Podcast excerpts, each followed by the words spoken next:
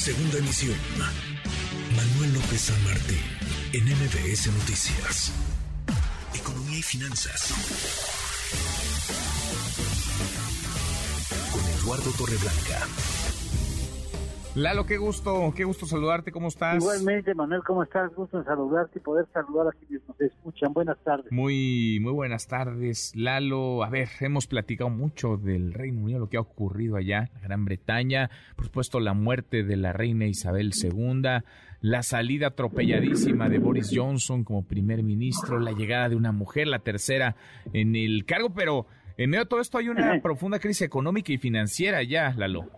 Pues fíjate que comenzó, eh, comienza con el pie izquierdo, porque en la mejor intención de generar eh, alguna política, sobre todo fiscal, que promueva eh, la generación de empresas, empleo, riqueza, que haya una mejor distribución, que los británicos tengan mejores condiciones de vida, aplica una fórmula que eh, el contexto financiero británico y europeo le está castigando de manera muy importante a tales extremos que ayer eh, llegó a bajar la libra esterlina 5%, alcanzando su mínimo, escuchen ustedes, el mínimo con respecto al dólar, el mínimo histórico desde hace 50 años, desde 1972, no se vivía un nivel de cotización entre la libra esterlina y el dólar de los niveles que se alcanzó ayer de 1.0327 dólares por, por libra esterlina y es que eh, los financieros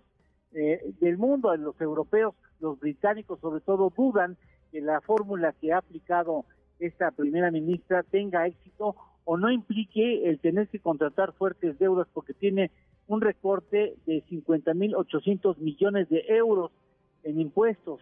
Se los ha quitado a los particulares y les ha agregado algunos impuestos a las empresas, pero en el ajuste dicen quienes están al tanto de estas políticas que, bueno, esto va a costar 50.800 millones de euros y de dónde se va a obtener, pues de dónde, de la deuda, es lo más seguro. Así es que, de todas maneras, esto le está castigando durísimo.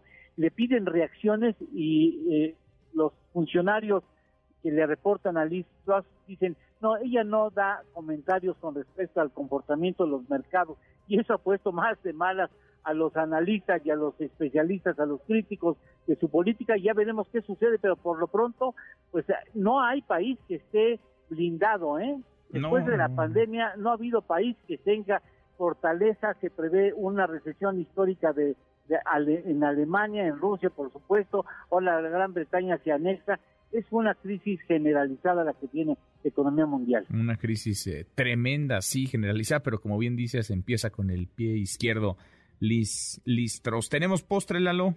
Tú me dejaste ayer una tarea. A ver. Ah, ¿cuántos, ¿Cuántos mexicanos tienen más de mil millones de dólares como patrimonio? ¿Cuántos? Porque ayer nos decías que en Estados Unidos hay casi mil personas con más de mil millones de dólares como patrimonio. Exactamente. A ver, en México. 400 en China y en, en, fíjate, en México hay 13. 13, nada más. 13 mexicanos. Brasil nos gana, ¿eh? Brasil tiene 32. El doble, más del doble. Más del doble. Tiene 124 la India. Mira. 400 China.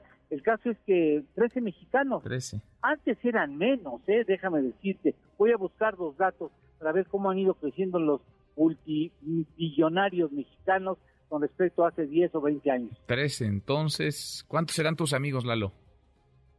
Bueno, de que he saludado y he cruzado palabras, con unos 5 o 6, pero amigo ninguno. No, y de que te puedan prestar una lana. No, menos. Menos, bueno. menos. Abrazo grande, gracias Lalo. Igualmente, Manuel, gusto en saludarte. Buenas, Buenas tardes. Igual para ti. MBS Noticias.